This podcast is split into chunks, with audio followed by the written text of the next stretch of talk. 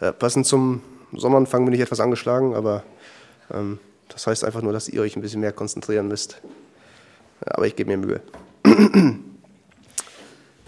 Vor der Predigt möchte ich noch beten. Vater im Himmel, ich danke dir für diesen Morgen, ich danke dir für die Zeit, die du uns schenkst, die Zeit, die du uns geschenkt hast, ja, um dich kennenzulernen, um, um an dich zu glauben, um, um deine Güte zu erfahren. Ich bitte dich, dass du uns in Erinnerung behältst, unsere erste Liebe zu dir, dass wir, dass wir es nicht vergessen, dass wir nicht vergessen, dass wir, dass wir ohne deinen Sohn nichts wert sind. Und ich bitte dich, dass du uns hilfst, unser Leben dann auszurichten, dass wir es dir zur Ehre, dir zum Gefallen leben. Und ich bitte dich, dass du auch ja, dein Wort heute zu uns sprechen lässt, dass wir, dass wir erkennen können, was dir gefällt. Amen.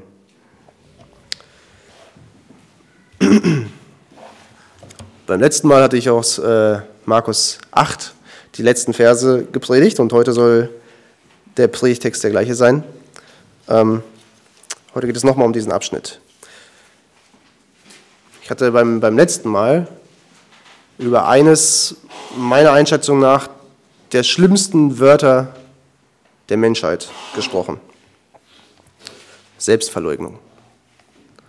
In den meisten Gesellschaften geht es vielmehr um Selbstverwirklichung oder Selbstbestimmung. Und ein Thema, was da bei mir aktuell äh, auf dem Schirm ist, weil, ähm, weil ich mitbekomme, dass es in, in Amerika stark oder aktuell stark diskutiert wird und ich vermute, dass es deswegen auch bei uns in nächster Zeit zu einem starken öffentlichen Diskurs kommen wird, ist der Kindesmord oder wie es verharmlosend ausgedrückt wird, die Abtreibung. Ähm, und zwar werden in den verschiedenen amerikanischen Bundesstaaten Gesetze eingebracht oder zur Abstimmung gebracht, ähm, die es erlauben sollen, die Abtreibung auch bis zum Tag der Geburt durchzuführen. Ähm, ich will jetzt nicht zu sehr darauf, einkommen, äh, darauf eingehen, wie fatal ich das finde oder wie falsch ich das finde, wie falsch ich allgemein Abtreibung finde, aber wie komme ich jetzt darauf? Und zwar begründen das diese Menschen unter anderem damit mit der Selbstbestimmung oder dem Selbstbestimmungsrecht der Frau. Ähm, und wie gesagt, ich will nicht weiter, nicht zu sehr darauf eingehen. Auch ich will nur so viel sagen, dass ich denke, dass wir als Christen ähm, dagegen sprechen sollten, wenn es, zur öffentlichen Debatte kommt. Aber nicht nur bei diesem Thema wird die Selbstbestimmung des Menschen als, als oberstes Gesetz betont, sondern allgemein will der Mensch selbst der Mittelpunkt seines Universums sein. Ja, die Selbstbestimmung ist vielleicht durch verschiedene Motive getarnt. Aber das höchste Ziel des Menschen bleibt die Verwirklichung seiner eigenen Vorstellungen. Ja. Unter die wird alles andere unterworfen. Und wir kennen diesen Beweggrund aus der Bibel. In Jesaja 14 lesen wir: Und du, du sagtest in deinem Herzen: Zum Himmel will ich hinaufsteigen, hoch über den Sternen Gottes, meinen Thron aufrichten und mich niedersetzen auf den Versammlungsberg im äußersten Norden. Ich will hinaufsteigen auf Wolkenhöhen, dem Höchsten mich gleich machen. Hier wird die Herzenshaltung des, des Teufels beschrieben, ähm, der nicht mehr Gott als Gott anerkennen wollte, sondern selbst Gott gleich sein wollte. Und genauso könnten wir auch vom Menschen sprechen. denn den Willen Gottes zu verachten, ist gleichbedeutend damit, seinen eigenen Willen über Gottes zu stellen. Und ich denke, wir kennen das auch als Christen in unserem Leben. Wenn man nicht mehr auf, auf Gottes Stimme hört, fängt man an, seinen eigenen Willen zu suchen. Aber wir müssen Willen, äh, wissen, stellt man einen anderen Willen über den Gottes, dann erachtet man Gottes Willen nicht mehr als vollkommen.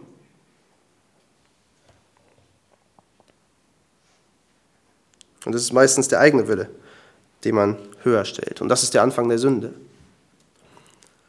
Und wir wissen, dass alle Menschen seit Adam unter dieser, unter dieser Erbsünde versklavt sind dass sich alle Menschen von Gott abwenden, um sich selbst dem Höchsten gleichzumachen.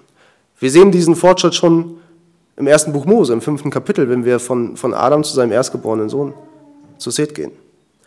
In 1. Mose 5 lesen wir, dies ist das Buch von Adams Geschlecht. Als Gott den Menschen schuf, machte er ihn nach dem Bilde Gottes. Und zwei Verse später lesen wir dann, und Adam war 130 Jahre alt und zeugte einen Sohn, ihm gleich und nach seinem Bilde, und nannte ihn Seth. Adam war nach dem Bild Gottes geschaffen, ja, vollkommen und sündlos und er besaß Eigenschaften, die von Gott zeugten oder die Gott widerspiegelten. Ja, sein Verstand, sein Wille, auch seine Emotionen. Aber durch die Sünde konnten Adams Nachkommen dieses Bild nicht mehr widerspiegeln. Ja, sie waren mit ihrem ganzen Sein, dem Verstand, ihrem Willen und auch ihren Emotionen unter die Sünde versklavt. Und deswegen ist Seth Adam gleich und nach seinem Bild, wie wir bei Mose gelesen haben.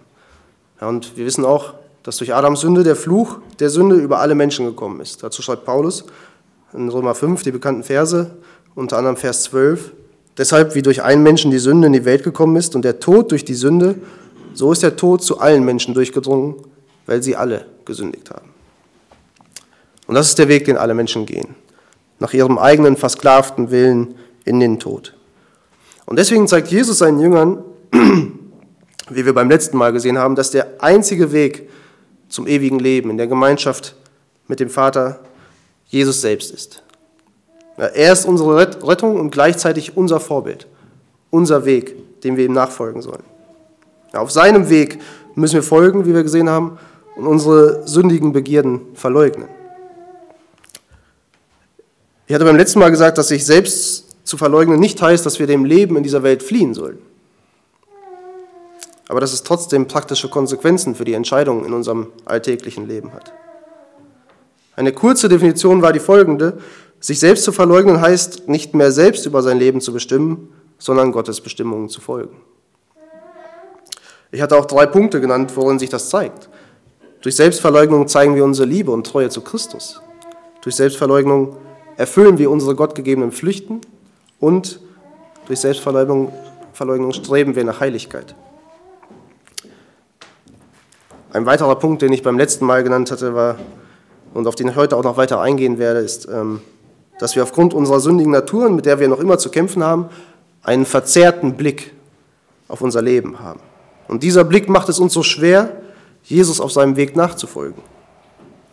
Aber bevor ich weiter auf diesen Punkt eingehe, will ich den Predigtext lesen von Markus 8, Vers 34 bis 9, Vers 1.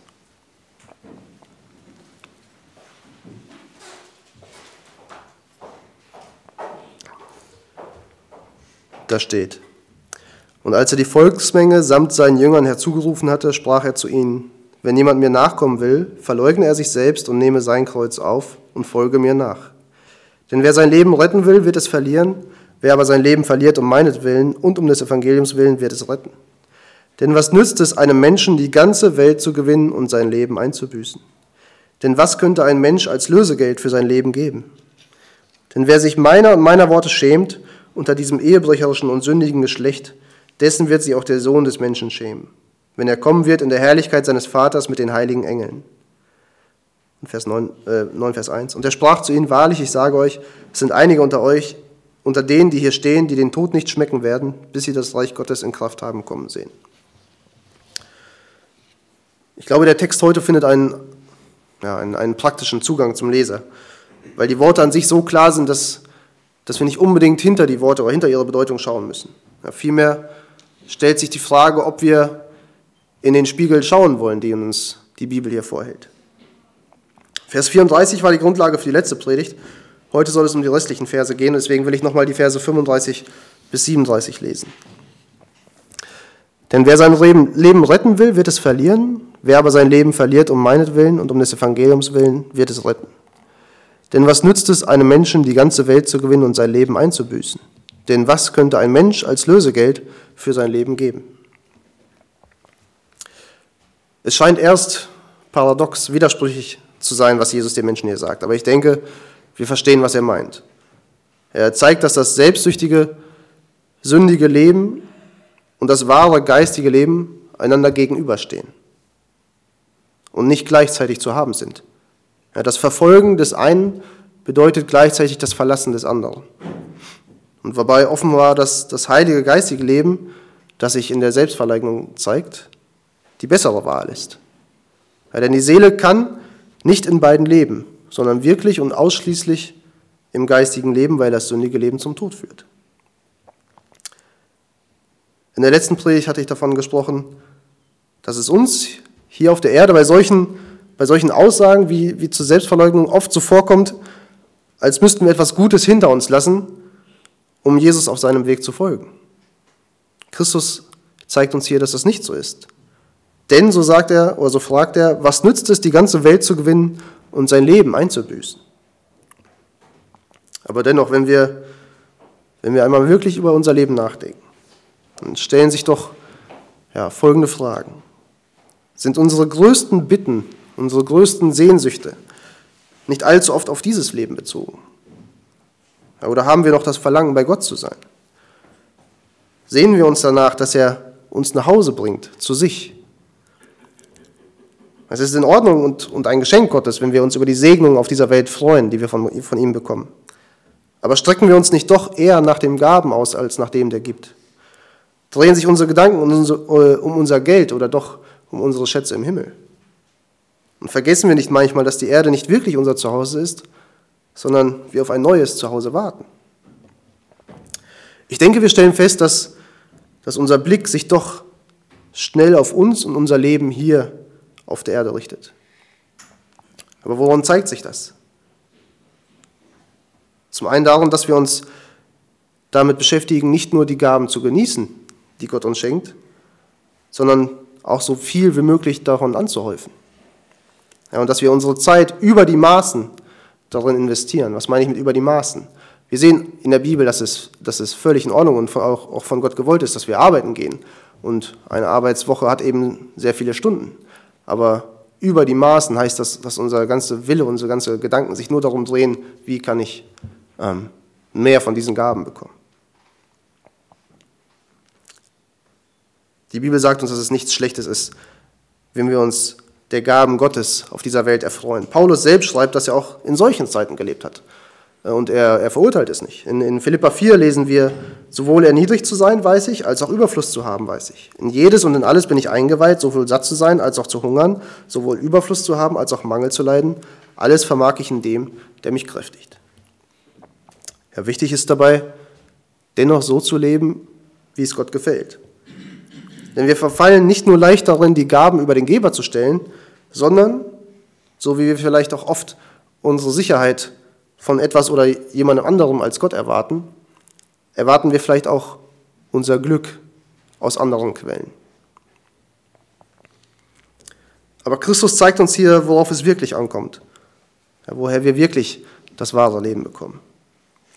Das Wort Lösegeld deutet auf Christus hin, auch wenn die Jünger es hier selbst noch nicht wissen oder wissen konnten. Aber er zeigt ihnen an dieser Stelle schon mal, dass aller Besitz, selbst wenn man die ganze Welt besitzt, was glaube ich die wenigsten auf dieser Welt, in, diesem, in dieser Geschichte von sich behaupten können, ähm, dass dieser Besitz bei zwei entscheidenden Dingen nicht hilft. Zum einen kann der Besitz nicht darüber hinwegtrösten, wenn man das ewige Leben nicht hat, ja, weil er unvergleichlich viel weniger Wert hat. Oder anders gesagt, weil er nichts wert ist im Vergleich. Ich denke, das ist für uns schon ein Problem, dass wir uns nicht vorstellen können, ähm, diesen, diesen, diesen Unterschied im Wert. Oder dass wir, dass wir doch zu sehr auf die Dinge in dieser Welt fokussiert sind, um ihre Wertlosigkeit gegenüber dem, dem wahren, dem ewigen Leben zu erkennen. Deswegen müssen wir uns bewusst machen, ähm, wenn wir eine Entscheidung in unserem Leben fällen und uns Gedanken über unser Handeln machen, welchen Wert das hat, wonach wir am meisten streben. Außerdem zeigt uns Jesus durch diese Aussagen, dass wir die Schuld, die wir vor Gott haben und die uns den Zugang zu der Gemeinschaft mit Gott und, und damit zum ewigen Leben, ähm, dass wir diese Schuld mit allen Besitztümern dieser Welt nicht begleichen können.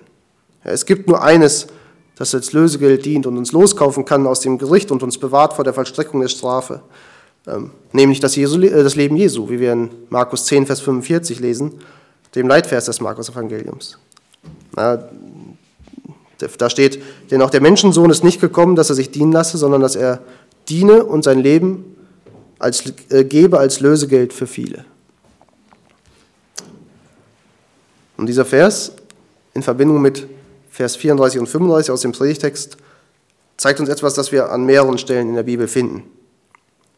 Sein Leben zu verlieren durch die, durch die Selbstverleugnung im Dienst, im Dienst für Gott, so wie es Jesus uns vorgelebt hat, gleich der Verwendung eines Samenkorns.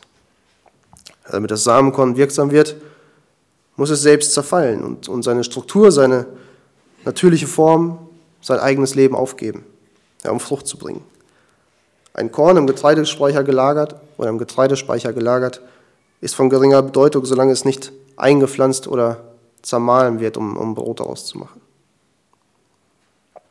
Aber da liegt in gewisser Weise auch das Problem, denke ich, ähm, wenn wir an uns selber denken.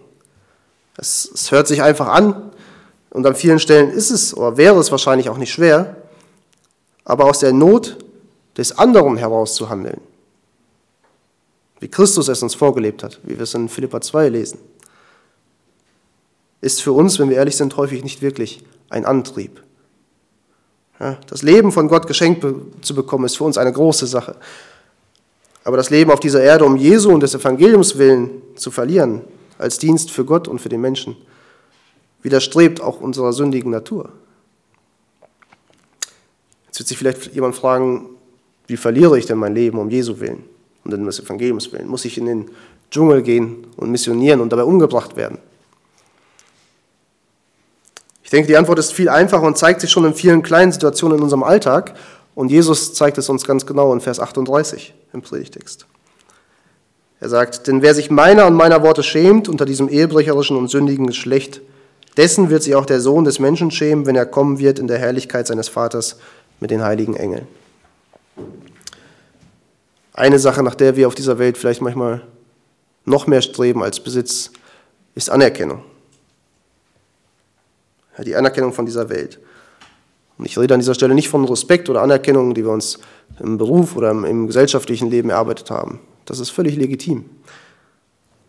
Ich rede von Anerkennung des Menschen, die uns dazu führt, Gottes Wort zu verleugnen, gegen seinen Willen zu handeln oder ja, auch einfach nur untätig zu sein an Stellen, an der uns, an der uns sein Wort aufruft, ähm, unsere Stimmen zu erheben oder auf andere Art einzugreifen. Oder wie Jesus es hier sagt, ein Verlangen etwas, das uns dazu bringt, uns Christi und seiner Worte vor den sündigen Menschen zu schämen. Aber was bedeutet es, sich zu schämen? Was beinhaltet das?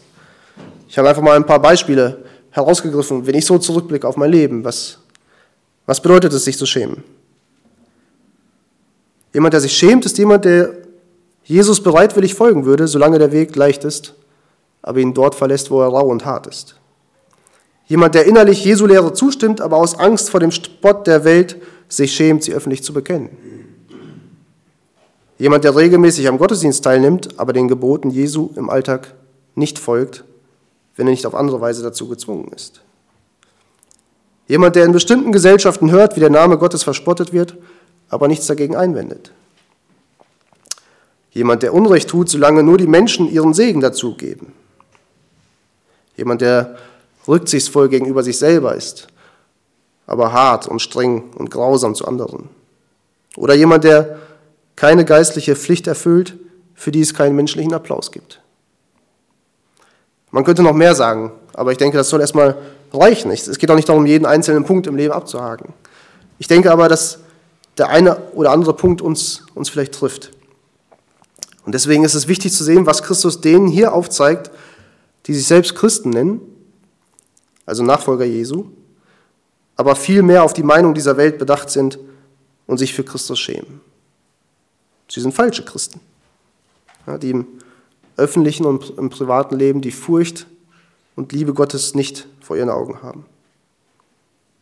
Von ihnen wird Christus beschämt sein, wenn er in Herrlichkeit wiederkommt, um die Welt zu richten. Das heißt, dass er sagen wird, dass er sie nicht kennt. Sie werden nicht Söhne Gottes sein und nicht das Reich erben. Sie werden nicht bei Gott sein. Und das ist eine harte Aussage, an der wir vielleicht zu knabbern haben. Und ich will von dieser Härte auch nichts mindern. Wir sollten uns prüfen, ob wir selbst uns nicht für Jesus und das Evangelium in unserem Leben schämen. Und dieser Bibeltext sollte ein Licht sein, der unseren, oder das unseren, Licht, unseren Weg beleuchtet. Ein gutes Beispiel ist, ist das eines Wanderers, der der bei Nacht die Alpen überquert. Er sieht vielleicht wenige Schritte voraus, aber er ist genauso wenig empfänglich für die außergewöhnliche Schönheit, durch die er geht, für die Schönheiten, die seinen, die seinen Weg umgeben und für die Risiken, Risiken, die seinen Weg begleiten. Ja, es ist genauso wenig davon beeinflusst, als wenn er im Dunkeln auf einer Landstraße entlang gehen würde. Aber wenn die frühe Morgendämmerung über ihm hereinbricht, wird er sich dieser Bergspitzen bewusst, die die Schnee bedeckt bis in den Himmel ragen. Er sieht den Abgrund, der sich zu seinen Füßen auftut. Und er wird sich der Gefahren bewusst, von, der, von denen er vorher keine Ahnung hatte. Und er wird dem Morgenlicht dankbar sein, dass es ihm die ganze Schönheit offenbart und gleichzeitig wahrscheinlich vor einem frühen Tod bewahrt. Und so ist es mit dem Wort des Herrn an dieser Stelle, das Licht des Himmels selbst, das die, die wirklichen Bedingungen unserer persönlichen Existenz deutlich aufzeigt. Und an dieser Stelle zeigt uns der Text vor allem die Gefahren, die Abgründe einer falschen Selbsteinschätzung. Aber gleichzeitig zeigt uns die Bibel nicht nur dieses Urteil. sie macht uns auch Hoffnung, wenn wir merken, dass wir uns geschämt haben und wieder umkehren wollen zu Christus. die Bibel spricht an mehreren Stellen von, von Menschenfurcht. Ist ein, ist ein anderes Wort für ähm, das Verlangen nach Anerkennung. Sie macht uns Hoffnung, auf Gott zu vertrauen und will uns die Augen öffnen, wie unbedeutend der Mensch ist, vor dem wir uns fürchten, wenn wir uns sicher in der, in der Hand Gottes wissen. In den Sprüchen lesen wir zum Beispiel, Menschenfurcht bringt zu Fall, wer sich aber auf den Herrn verlässt, wird beschützt. Viele suchen das Angesicht eines Fürsten, aber eines jeglichen Recht kommt vom Herrn. In Jesaja 51 lesen wir, ich, sagt Gott, ich bin es, der euch tröstet. Wer bist du, dass du dich vor dem Menschen fürchtest, der hinstirbt und vor dem Menschenkind, das wie Gras dahingegeben wird. Ja, und so sollen auch wir uns auf Gott ausrichten und ihm vertrauen. Gleichzeitig aber auch unser Handeln reflektiert, so wie Paulus es gemacht hat. Hm, Paulus schreibt an die Galater, denn rede ich jetzt Menschen zuliebe oder Gott? Oder suche ich Menschen zu gefallen? Wenn ich noch Menschen gefiele, so wäre ich Christi Knecht nicht. Denke, den besten Beweis dafür, dass demjenigen, der sich für Christus geschämt hat, vergeben wird, ist Petrus. Wir, wir kennen seinen dreifachen Verrat aus Angst vor Menschen, aber dennoch hat Christus ihm vergeben. Es ist die Frage, welche Auswirkungen hat das für uns und, und wie können wir dem entgegenwirken, dagegen ankämpfen. Wenn wir auf unser Leben schauen, sollten wir uns klar machen, dass, dass wir nicht mit dieser Welt befreundet sind. Das bedeutet nicht, dass wir keinen Umgang mit Nichtchristen haben oder fliegen sollen. Es bedeutet nur, dass, dass wir mit ihnen keine gemeinsame Sachen machen sollen. Dass wir nicht mit ihnen gemeinsam im Ungehorsam gegenüber Gott handeln. Wir sehen überall, dass, dass diese Welt die Sünde auslebt und nicht versucht, Christus zu gefallen oder für Christus zu leben. Also sie haben nichts mit Christus. Zu tun. Sie sind zufrieden mit ihrem sündigen Leben. Sie leben nur für sich selbst, für ihr eigenes Vergnügen. Und das soll nicht unser Leben sein. Paulus schreibt es so an die Römer in, in Kapitel 8. Denn wenn ihr nach dem Fleisch lebt, so werdet ihr sterben. Wenn ihr aber durch den Geist die Handlung des Leibes tötet, so werdet ihr leben. Die Bibel zeigt uns immer diese Spannung zwischen dem, was dass Gott durch den Geist in uns wirkt, aber gleichzeitig, dass er uns befähigt und aufruft, dass wir auch aktiv ähm, gegen unsere sündige Natur kämpfen sollen. Dass wir nicht einfach ähm, etwas hinnehmen und sagen, ja, Gott hat da nicht gewirkt. Ähm, wir, sollen, wir, wir sollen uns bewusst machen, womit wir es zu tun haben und, und den Kampf annehmen. Und ich komme zum Schluss. Ich will als Fazit drei Dinge, drei Dinge betonen. Als erstes will ich nochmal klarstellen, dass der Text hier nicht das Leben des Christen auf der Erde und das ewige Leben im Himmel vergleicht. Ja, hier wird das sündige Leben dem wahren, ewigen Leben gegenübergestellt. Es ist wichtig, dass wir das verstehen, bevor wir zu, zu falschen Schlüssen kommen, was die Lebensgestaltung des Christen angeht, wie es in einigen Gemeinden passiert. Der Text stellt klar, dass der Christ die Situation, in der von Gott gestellt wird, sei es ein Leben im Überfluss oder Zeiten des Leids, der Verfolgung bis hin zum Tod, dass er diese, diese verschiedenen Situationen in dem Bewusstsein lebt, dass er zur Verherrlichung Gottes lebt. Ja, dem Weg Jesu folgend und auch den Weg Jesu beibehält, auch wenn er Leiden bringt. Wie können wir unser Leben und Handeln also anhand dieses Textes reflektieren? Ja, der, der Herr spricht hier davon, ihm zu folgen. Das heißt, zu tun, was er getan hat und zu gehen, wohin er gegangen ist. Ich hatte beim letzten Mal schon gesagt, das heißt nicht, dass wir exakt das Gleiche machen sollen, dass wir nach Jerusalem gehen müssen, um uns, um uns da kreuzigen zu lassen. Das heißt es nicht. Ähm, wenn wir uns aber unsere verschiedenen Lebensbereiche ansehen, sollten wir uns offen fragen, würde der Herr hier sein und diesen Weg gehen? Wir wissen, dass er in seinem Leben sein Leben nicht oder seinen Alltag nicht auf, auf die Synagoge und den Tempel beschränkt hat. Ja, wir, wir sehen, dass er ähm, in einem Haus gewohnt hat in Nazareth, dass er Zimmermann war, gearbeitet hat, dass er Hochzeiten gefeiert hat, dass er mit Seemännern oder mit, mit Fischern auf den See hinausgegangen ist. Ähm, alles bevor er, bevor er seinen Weg eingeschlagen hat nach Jerusalem. Und solange uns keine Bürden auferlegt werden, wir nicht in Situationen gestellt werden, in denen wir wirklich leiden müssen, können wir unser Leben auch so gestalten, aber immer in dem Bemühen, zwischen dem Weltlichen und dem Gottgefälligen zu unterscheiden. In dieser Welt fragt sich der Mensch in den unterschiedlichen Lebenslagen, was ist das Einfachste, was ist das Angenehmste, was ich tun kann. Als Christen sollten wir uns fragen, was ist das Richtige, was ist das Gott Wohlgefällige, was ich tun kann. Auch wenn es bedeutet zu leiden. Es gibt, es gibt verschiedene Geschichten. Es gibt unter anderem ähm, die Geschichte eines, eines, eines Architekten im, im alten Rom, ähm, der ein, ein Kolosseum bauen sollte. Und ihm wurde gesagt, wenn du das Kolosseum gut baust und, und wir ähm, das gut benutzen können und es alles prächtig ist, dann werde ich dich belohnen und es wird, der Tag wird, äh, wird ein Feiertag sein für dich und es soll alles zu deiner Ehre sein an diesem Tag. Und dann baute er das Kolosseum, es war wunderbar. Ähm, als es fertig war, kam das ganze Dorf und zur Feier des Tages ähm, wurden Christen dann in diesem Kolosseum ähm, eingesperrt mit Löwen und, und wurden zerfleischt. Ähm, das ganze Volk jubelte, der, der Herrscher auch. Und dann stand dieser Architekt auf und, und sagte, ja, ich bin auch Christ. Und im gleichen, in der gleichen Stunde wurde auch er den Löwen zum Fraß vorgeworfen. Und das sind immer extreme Beispiele. Ich glaube, dass wir zurzeit in Deutschland uns nicht solchen Situationen äh, aus ja, äh, oder, oder, in solche Situationen geraten können. Aber dennoch denke ich, dass, dass wir auch im Kleinen, im Alltag, ähm, immer wieder Situationen haben, wo die Frage ist, schäme ich mich für, für Jesus oder, oder stehe ich zu, zu ihm und zu seinem Wort? Auch wenn es bedeutet, dass ich, dass ich darunter leiden muss. Und darauf aufbauen möchte ich als zweites darauf eingehen, was wir in Markus 9, Vers 1 lesen. Und er sprach zu ihnen, wahrlich, ich sage euch, es sind einige unter denen, die hier stehen, die den Tod nicht schmecken werden, bis sie das Reich Gottes in Kraft kommen sehen. Es gibt verschiedene Auslegungen zu dem Vers und ich will an dieser Stelle darauf nicht eingehen, sondern erst bei der nächsten Predigt. Äh, vielmehr habe ich den Vers jetzt schon zum Predigtext dazugenommen, um uns die Hoffnung vor Augen zu führen, ja, die wir haben, auch wenn wir in diesem Leben leiden können und auch leiden werden, ähm, die Hoffnung, die wir haben, wenn wir treu zu Jesus stehen. Ja, und auch wir sollten unsere Augen nicht auf, auf dieses Leben, sondern auf das Ziel richten, dass wir das Reich Gottes sehen werden. Und als letztes ist mir noch dieser eine Punkt wichtig.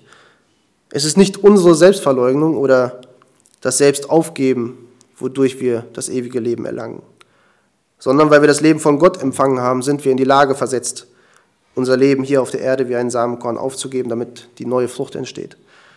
Und das wünsche ich uns, dass wir einen klaren Blick auf dieses zeitlich begrenzte Leben, auf dieser Erde und vor allem auf das ewige Leben bei Gott haben können, um unser Leben hier richtig einzusetzen und Jesus auf seinem Weg zu folgen und auch darin Gott alle Ehre zu geben, weil er uns dazu befähigt hat. Amen.